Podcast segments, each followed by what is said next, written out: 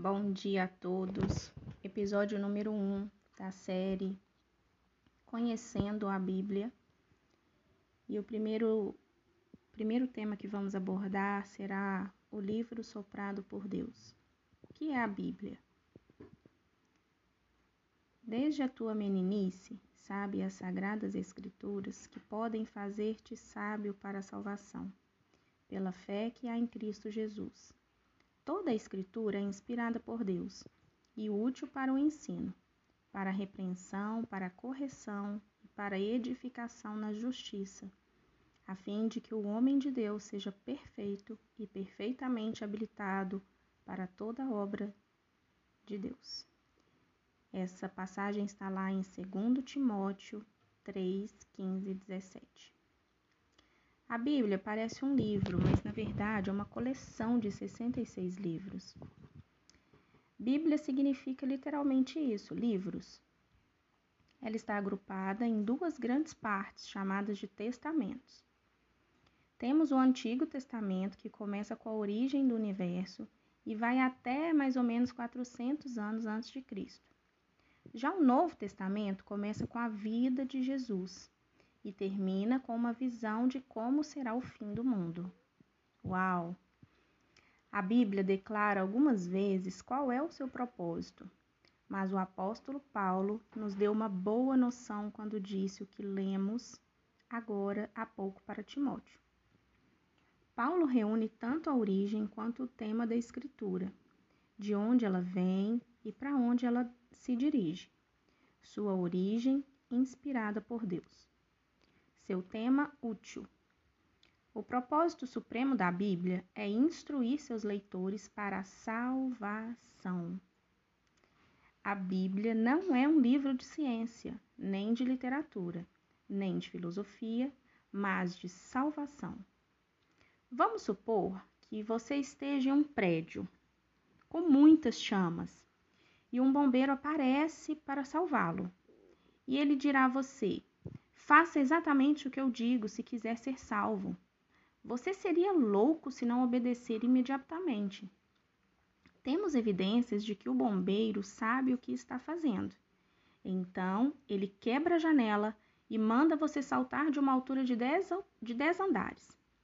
Na verdade, há um colchão de ar lá embaixo, mas você não sabe disso. E não há tempo suficiente para maiores explicações. Mesmo com medo e sem entender nada, se você for inteligente, você pula. Quando conhecemos suficiente os atributos daquele que está nos dizendo algo, quando sabemos que ela é competente e está agindo em sua especialidade, você faz exatamente o que ela manda, mesmo que não entenda o porquê da ordem ou do ou que não pareça fazer sentido. Da mesma forma, Deus, ele nos pede para confiar nele e fazer exatamente o que ele disse para sermos salvos. Mas primeiro nos deu todas as evidências de quem é para que creiamos plenamente em sua pessoa. Além de ser um livro de salvação, é uma revelação viva e pessoal de Deus cremos que ela é a própria palavra de Deus. E se for isso, e se isso for mesmo verdade, devemos então estimá-la, estudá-la, obedecê-la e nela confiar. Bom dia!